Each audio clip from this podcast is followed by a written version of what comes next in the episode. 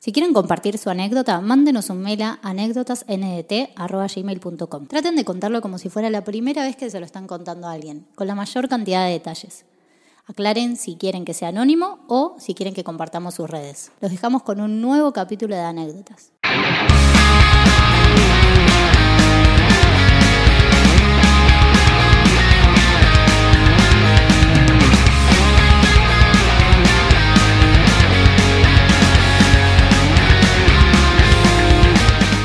Feliz Halloween, gente.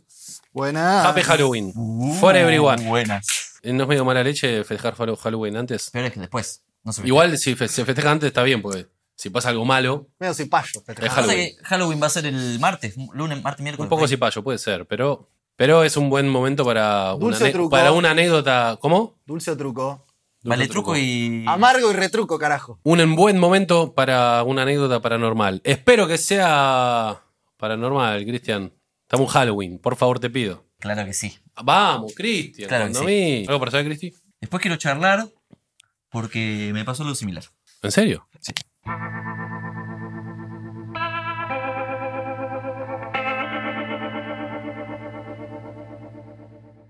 Anónimo. Ah, Anónimo mandó. Bueno, vamos a situarnos en contexto. Soy un pibe de ciudad que por cuestiones que no vienen al caso, decidí transitar la educación secundaria en un pueblito de no más de 5.000 personas. Una escuela agrotécnica que queda a más de 100 kilómetros de la ciudad en donde vivo. Pasaba la semana en un internado del mismo colegio y volvía a casa durante fin de semana. Por las cosas de la vida me hice muy amigo de uno de los encargados del internado, si bien es mayor que yo, el día a día nos hizo muy compañeros entre mates, jodas, a los demás alumnos del internado y buen feeling. ¿Es una especie de pupilo? Era, sí, internado creo que es pupilo, sí. Sí. Tanto así que hoy seguimos siendo amigos. Se, convir- se convirtió en mi tutor legal en aquella época. Y cuando pasó esto, yo tenía entre 15 y 16 años. Qué loco. O sea, pegó tanta buena onda que lo, ¿Verdad? le dijo, ¿querés ser mi tutor? Zarpado. Cada martes él me retiraba eh, con un permiso de tutor. Su esposa trabajaba esos martes en una guardia médica, así que aprovechábamos a comernos un asadito, a tomar unas birritas y a jugar con mi ahijado, su hijo, aún muy pequeño. Uno de esos martes se dio que mi ahijado se fue a pasar el día a la casa de los abuelos, eh, por lo que la noche pintaba tranquila para hablar al pedo y tomarse algo tranqui. Eso mismo estábamos haciendo cerca de la, media- de la medianoche cuando surge una anécdota de mi amigo de la vuelta que jugó al juego de la copa. Esto es lo que me interesa, Cristian. Con un grupo de amigos y amigas siendo adolescentes. Me detalló que fue en la casa de la abuela de una de las amigas y que en teoría les hablaba el alma de alguien que murió siendo todavía un niño. En la cocina, en donde jugaron, había un mueble de esos con puertas de cristal que dejan ver lo que hay adentro, las cuales estallaron en pedazos cuando la conversación con el espíritu joven se volvió más acalorada. Casi todos corrieron del susto ¿Qué? y él tuvo que cerrar el juego. Esto es lo que le contó. Sí, anécdota dentro de la anécdota. ¿Lo jugamos? Le pregunté, sin darle mucho crédito a su anécdota. No recuerdo sus palabras exactas, pero accedió. Entramos a la cocina, a su espalda se situaba la heladera, en la que había una inmensa cantidad de letras imantadas. Recuerden ustedes que había sido padre hace unos pocos años y las usaban para jugar y aprender con mi ahijadito.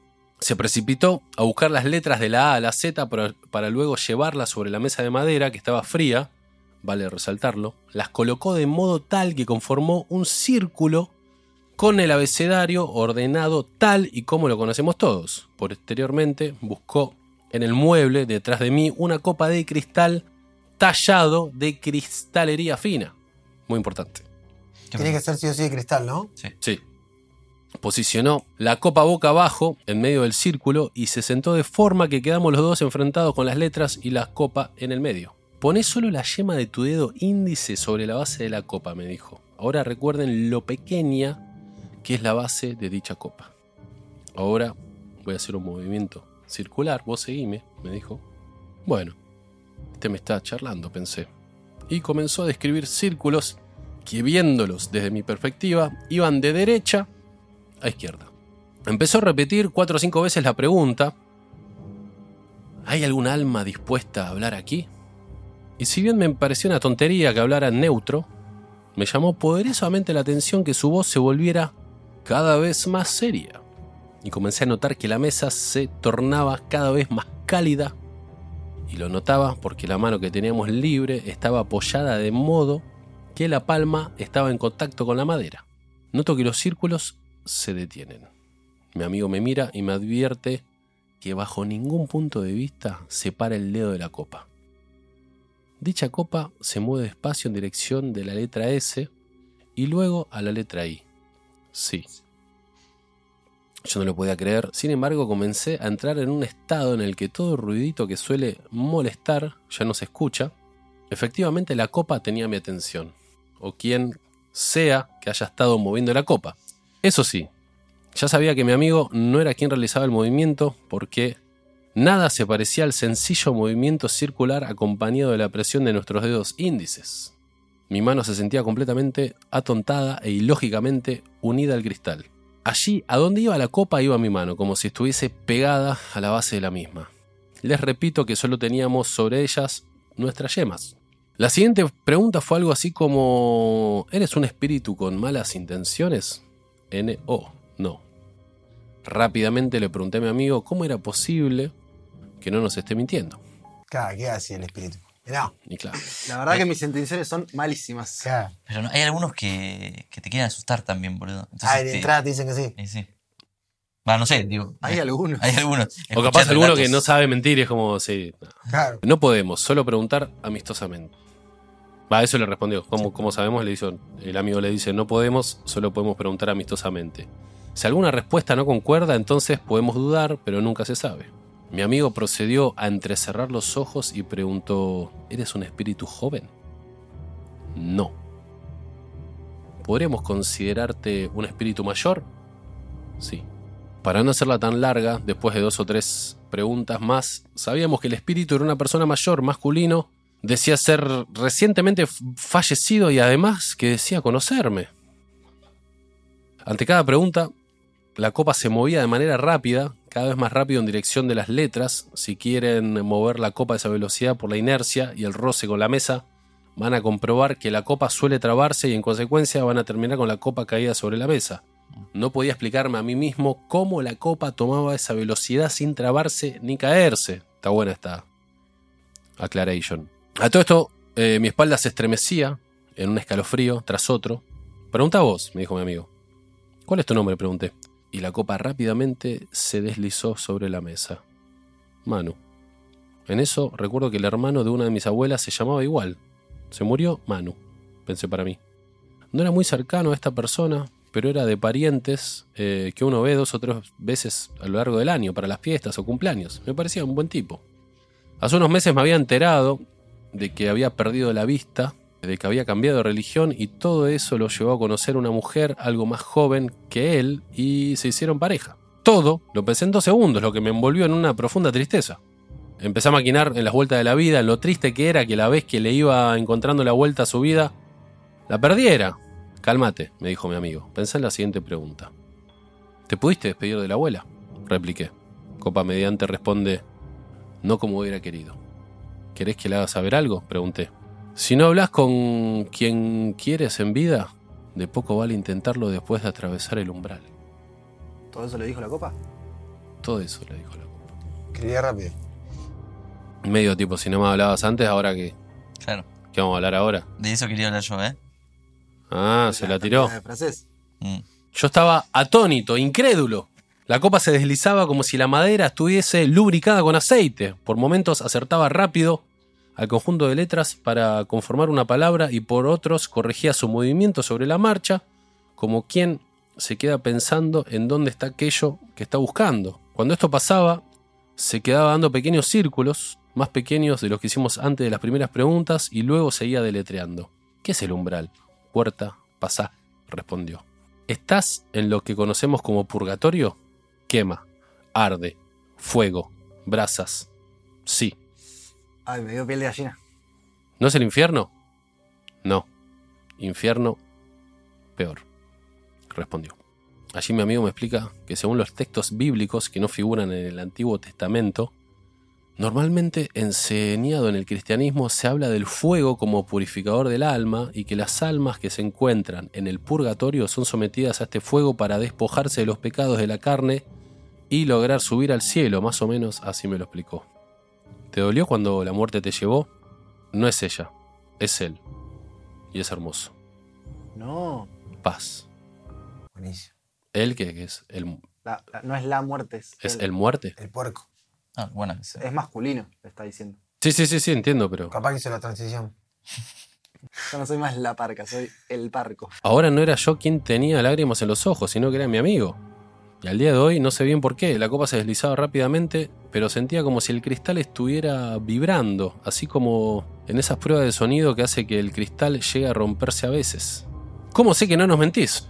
La copa comenzó a moverse casi sin, sin sentido. Entre letra y letra, mi amigo se empezó a extrañar del comportamiento rebelde de esos movimientos. El cristal vibraba más intensamente hasta que, en un rulo que describe la copa, se cae sobre la mesa. Mi amigo da un salto y me agarra la mano y agarra la copa, la pone sobre la mesa y de nuevo ponemos los dedos sobre la base de dicha copa. Despedite, me dice mi amigo, y agradecele también. Ya lo había visto serio otras veces, pero esta vez se veía además preocupado. Gracias, Manu, voy a rezar por vos. Chau. Es lo que me salió. Ahora era mi amigo que movía la copa, podía notar la diferencia. Ya no se movía. ¿Por qué movía la copa el amigo? ¿Para hinchar la bola? No, no. Capaz que para el- ir al chau o al. a- o al- Ah, como que respondía. Ah, está, está. Describimos círculos otra vez hasta que pareció agarrar viaje de nuevo. Vale, amicus. Señaló la copa. Vale, dijo. ¿Qué, qué? Vale, amicus. Señaló la copa. ¿Escribió Amicus. eso? Sí. ¿Qué es amigos en latín o algo así? Vale, dijo mi amigo y me indicó que ya podíamos quitar los dedos de la copa. Chau, adiós, hasta luego, amigo. Es latín, estoy seguro, me dijo mi amigo. Bueno, estaba yo ahí. Recién ahí me relajé, se me pasaron cientos de cosas por la cabeza, estaba todo transpirado, pero mi dedo se sentía frío por el contacto con la copa. Esa noche dormí con el velador prendido. Al día siguiente, de vuelta dentro del internado, llamé a mi abuela para preguntarle por Manu, a lo que ella me responde que había hablado con él hace unas horas como casi todos los días por el celular. Me dijo que estaba todo bien, pero claro, la desencajó la pregunta porque nunca antes me interesé por él. Casi no formaba parte de su vida. De hecho, que sea quien sea con quien hablamos no era Manu, o al menos no el Manu que yo conozco. De hecho, hoy, seis o siete años después, Manu sigue vivo. Al día de hoy, con mi amigo todavía no sabemos quién carajo nos habló esa noche. Lo que sí sabemos es que a las copas mejor usarlas para tomarse un vino o un whisky. Les mando un abrazo y una vez más gracias por todo lo que hacen. Mis respetos y admiraciones, saludos. O sea que les mintió toda la noche. Habrá sido un... Hay mucho de eso, boludo. Yo siempre que escuché historias del juego de la copa. hay- Como que hay gente que dice, che, hablale a tal. No, Como, es como que. Voy a decir una boludez, pero es como que, no sé. Se te muere una, una tía y, y te dice, che, hablale a. como a, a alguien que, que esa persona quería. Como pa- una persona que sigue, sigue en el plano terrenal, sí. Como que te dice, che, hablale a esta persona, fíjate cómo está, porque estoy preocupada por esa persona, y se hace pasar. No sé, como que estoy- Ah, Como que es un. como que le vos haces una re buena intención vos. No, yo, yo como que como que es el mejor amigo de Manu, que se murió y está preocupado por Manu y le dice, bueno, a este Ah. le miento. No sé, te re enroscado igual. Re. Para No. mí es- le hizo el cuento a la tía. Para, para mí le mintió. Pero ¿cómo puede ser que le haya pegado, qué, sabía Manu? No, no, es que no le dijo, o sea, le dijo, yo te conozco a vos. Y dice, ¿cómo se llama? Manu. Y el chabón hizo el link de, ah, Se murió sos Manu. El, sos el Manu, el amigo de mi abuelo. Ah, y ahí El chabón dijo que sí. sí. Ah, claro, claro, El claro. cuento, el cuento del tío le dice. Ah, bien. Boludo, ahí mm, yo escuché muchas veces historias del juego de la copa. Yo he jugado varias veces también. Y hay mucho de eso, de mentirosos. Como Espíritus mentirosos. Claro. te dicen una cosa y Mentiroso, espíritu Como- mentiroso. sí, soy soy tu tío, como que te pega, como si te dijera soy tu tío Ricardito. Como Ah, Y después tipo decime algo que solamente Ricardito sabría. Se tira. Como Ah, posta. Al toque. Sí, sí, sí, la autosuicida. le da ansiedad el fantasma. Eh, No, que yo jugué y Claro, sabes que los espíritus también mienten. Uno tiene la idea de que no me hagan mentir, es un espíritu. No, Y mienten, mienten con que son demonios, con que son ángeles, con que son ángeles de la guardia. Ah, Capaz están ahí medio al pedo y dice, uh, le vamos a meter un chamullo a este. Mira, mira la que le tiro, vení, vení. Yo cuando jugué, me acuerdo de ese detalle que él dice de la, de la mesa, dejó de sentirse como... la temperatura. No, no, que Como dejó de sentirse como que se traba. no ¿Te das cuenta cuando, cuando... Como que desliza muy bien. Claro, cuando vos, alguien te la está empujando, Sentís sentís, la la, la- la presión por otro lado. Yo me acuerdo que se empezaba a mover así muy rápido y escribía oraciones largas. Yo cuando jugué se movía también rápido. Y eso es lo que te hace flashear de que si hay alguien que lo está haciendo, es muy difícil que humanamente encuentre dónde están todas las letras. Sí, igual te, te das cuenta al toque que no lo está haciendo otra persona.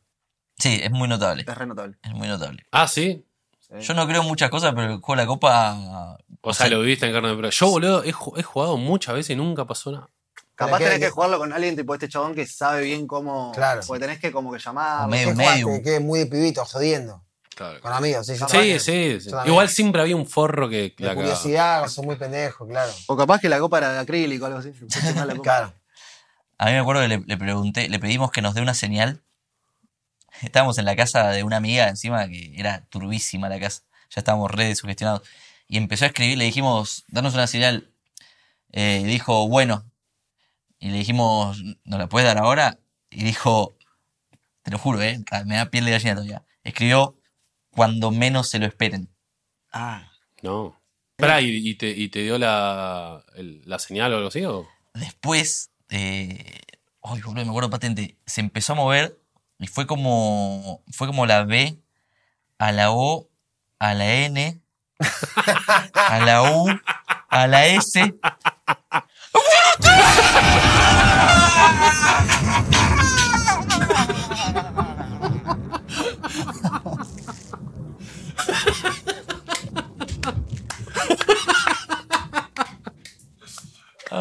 Ay, la concha de tu madre. Qué lindo, Cristian, no puedo creer, no puedo creer. El profesionalismo Y este es histórico, gente. histórico. Denle like a esto porque no hay mejor que esto, ¿eh? Hasta llegamos al, El juego de bonus al track. top. Este fue el último bonus track para siempre. Si la Ah. gente no comenta y no se suscribe, no hay más bonus tracks. Corta.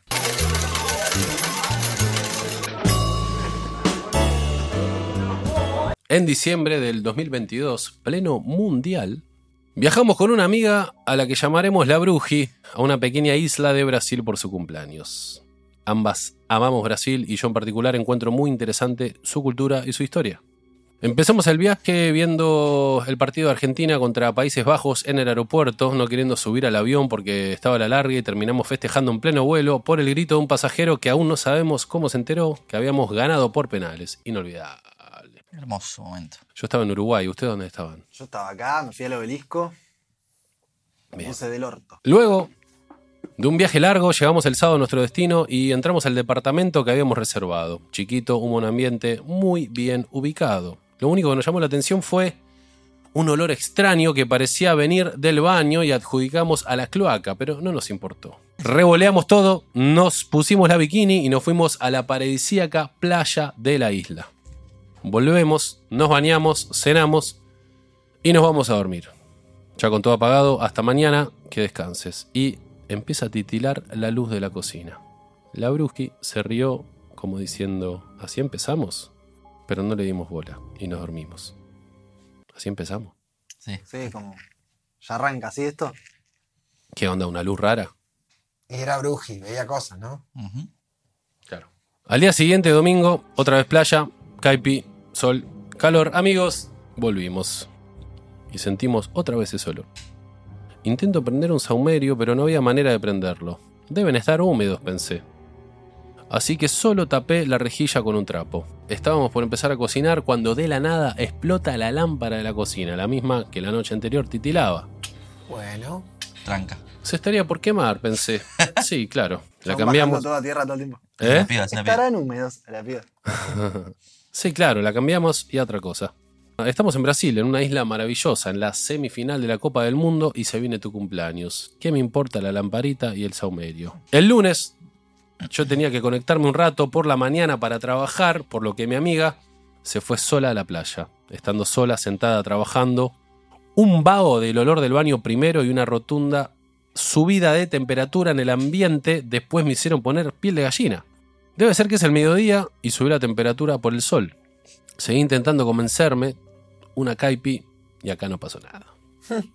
A la noche, mientras planeábamos cómo festejar el cumpleaños de mi amiga, que era el día siguiente y a la vez se jugaba la semifinal. Mi amiga enchufa su celu en la cocina para cargarlo y explota el enchufe. Uh, Salta la térmica. Nos cagamos en las patas, pero cambiamos de tema como si nada hubiese pasado. ¿Dónde vemos el partido mañana? Le digo a la bruji mientras levanto la térmica. Con total normalidad. Renegada, ¿no? Ya. Sí, sí, onda. Como nunca suficiente, la Bruji saca de la valija un mazo de tarot. Y preguntamos sobre el partido del día siguiente, que ya habíamos decidido ver en un bar de un argentino. Ella, muy en cosas paranormales, me dice: En Argentina le están sacando el mal de ojo a los jugadores, congelando a los contrarios, metiendo las figus en el freezer. A mí eso de congelar gente no me gusta. Acto seguido saca un péndulo de la valija para seguir brujeando sobre el mundial. Le pregunto para qué trajo eso y me contesta, no sé. Nunca lo llevo a ningún lado, pero sentí que lo tenía que traer. Para nuestra sorpresa, al sacarlo se rompe la cadena del péndulo. Lo arreglamos, se vuelve a romper. Intentamos volver a arreglarlo y no pudimos. Y como nunca son suficientes las señales para nuestro racional cerebro, llegó el martes 13. ¿Qué podíamos esperar? Cumpleaños de mi amiga, semifinal de la Copa, adrenalina al full, playita, caipinita, full. Siempre en esa. Playita, caipi, fútbol, muchacho, muchacho. Muchacho. Y más tarot. Llevamos el péndulo al bar para después del partido llevarlo a la feria de artesanos para que alguien lo arregle. Cuando llegamos ya estaban todos los argentinos de la isla festejando. Vamos. Gana Argentina, pasamos por la feria, arreglamos el péndulo, compramos unos chocolates y volvemos al departamento. Ahora sí, vamos a festejar tu cumpleaños, le digo a la bruji mientras descorcha un vino. Qué lindas vacaciones. Más que apoyar las copas sobre la mesa y explosión, apagón total de luz en el departamento. Salgo y veo luz alrededor. Descartado un corte de luz de la zona, las térmicas del departamento estaban impecables, el disyuntor también. ¿Qué onda? Voy a pedirle ayuda a un conocido que vi cuando estábamos llegando y la dejo a la Bruji sola y a oscuras. Habrían pasado unos 15 minutos para mí, una eternidad para la Bruji, cuando vuelvo y me la encuentro parada en el pasillo, péndulo en mano, mirando hacia adentro del departamento y me dice, acá hay un muerto. ¿Qué? Lo vi en la cocina. Me dijo que te tenía que esperar a vos. Ah, habló con el. Ah, habló. Mientras imitaba la posición en que lo vio, a lo que con absoluta e inexplicable naturalidad le respondo, bueno, lo vamos a ayudar, pero primero Una Va. vamos a las cajas de luz del edificio. Sigo sin tener explicación lógica a este ilógico diálogo.